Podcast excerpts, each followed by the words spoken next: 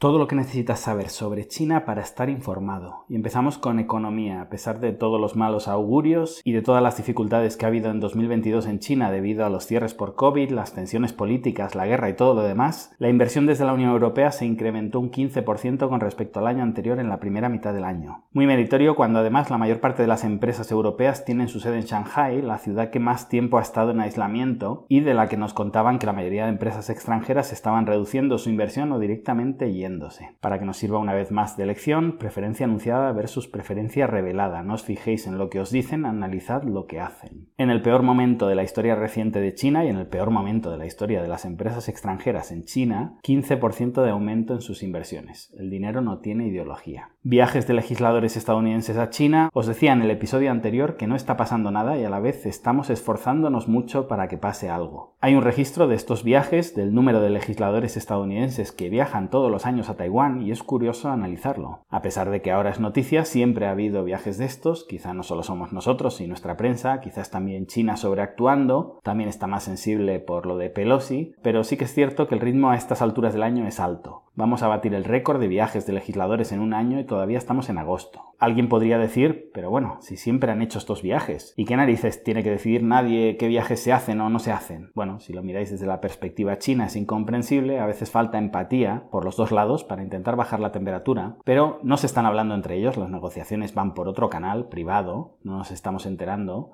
con estas visitas y con las reacciones de unos y otros, a quien le está hablando cada uno es a su público. En China el público me dice orgulloso que les ha venido muy bien esto porque han podido hacer pruebas militares y han podido prepararse para un eventual conflicto. Y en Estados Unidos me dicen que han podido ver cuáles serían las acciones chinas y por tanto ahora van a poder prepararse mejor, ya que China ha mostrado sus cartas. El que no se contenta es porque no quiere. Volviendo a la cantidad de viajes que se realizan por año, interesante pensar que en la era Trump se redujeron considerablemente que cada cual juzgue, pero de nuevo no hay que escuchar lo que dicen unos y otros, sino ver lo que hacen. La China industrial funciona perfectamente a pesar de las preocupaciones de una desaceleración, escribe la periodista Anjani Trivedi. Las áreas prioritarias de Beijing están funcionando bien, incluidas las instalaciones de baterías de vehículos eléctricos que crecieron más de un 100% en julio. Esta joven y valiente periodista titula para Bloomberg No os creáis los pronósticos catastrofistas, China va bien. Anjani, que es patrona de este podcast, me comenta unas horas después en redes que se encuentra en búsqueda activa de empleo tras haber sido despedida. Es broma, es broma, es ironía, sarcasmo quizá, con el que me gusta adornar mis episodios. Lo digo porque un día dije que Adam Smith era patrono del podcast y me preguntaron varios oyentes si eso era cierto. Por Dios, ¿cómo debe ser vivir una vida sin una cuota mínima de sarcasmo? Debe ser casi como vivir sin democracia. ¡Qué horror!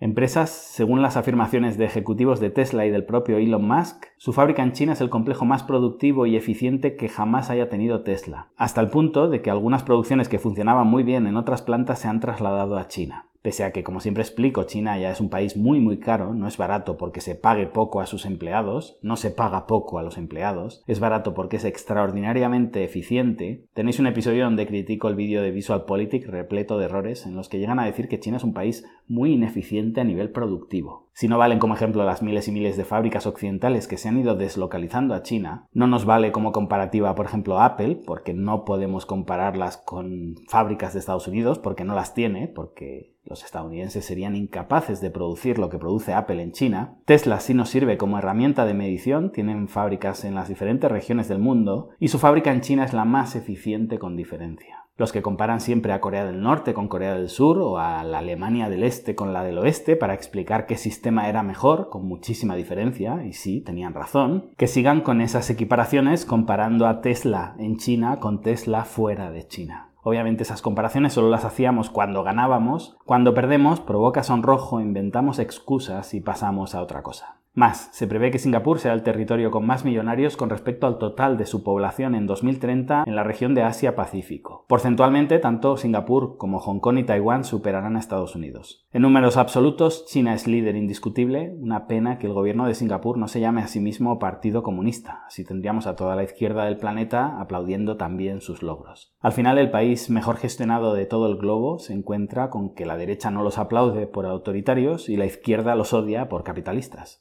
Total, hacen lo mismo que China, pero con más años a sus espaldas y menos recursos. Si me quejo del mal marketing de China, lo de Singapur es todavía peor. Pero vamos, si siendo el número uno o al menos top 3 en prácticamente todos los índices de desarrollo humano, además tuvieran buen marketing, solo nos faltaba eso a los occidentales para tirarnos por la ventana. Con lo bien que vivimos en nuestra realidad alternativa. Comercio electrónico. La penetración en la tecnología digital en las compras de China no tiene parangón en el resto del planeta. Un 40% de las transacciones son electrónicas en China, por un 25% en Estados Unidos o un 15% en la Unión Europea. Eso los que seguís este canal ya lo sabíais, hace como 8 o 10 años que explicaba en mis conferencias el caso de un indigente que me pidió dinero y cuando le iba a dar algo me di cuenta que no llevaba la billetera desde hacía años y que no tenía ni una moneda. Y mi sorpresa fue cuando estiró un cordel de su cuello y sacó un cartoncito con un código QR para que pudiera mandarle dinero por WeChat. Esto hoy en día no sorprende a nadie, pero en aquel momento en las universidades europeas les parecía que venía de otro planeta. Sí, todavía pensamos que los chinos están intentando igualarnos y no. Hoy en día somos nosotros los que estamos intentando igualarlos a ellos. O una aproximación todavía más realista sería decir, las distancias entre China y el resto del mundo cada vez son mayores, hoy en día ni siquiera aspiramos a igualarlos. Medio ambiente. Incluso con el proyecto de ley más grande de la historia de los Estados Unidos, los norteamericanos van detrás de China en inversión para la transición a energías verdes. Si me da tiempo esta semana intentaré sacar un episodio sobre lo que hace China a nivel medioambiental, porque la prensa nos lo cuenta poco, nos lo diluye, entre otras noticias, nefastas siempre contra China, y no hay nadie en el planeta en términos absolutos que esté haciendo más por el medio ambiente que China. Y en función al PIB de cada territorio, lo que hace Estados Unidos o Europa es irrisorio con respecto a lo que hace China. Todo esto además jugando con la inflación, con la que tanto los gobiernos de Europa como de Estados Unidos están llegando a cifras mayores con menor esfuerzo y lo están subvencionando con papelitos de colores que cada vez valen menos, mientras China lo hace con una inflación controlada. Ni aun así, ni haciendo trampas, estafando a sus contribuyentes, pueden igualar las cifras chinas.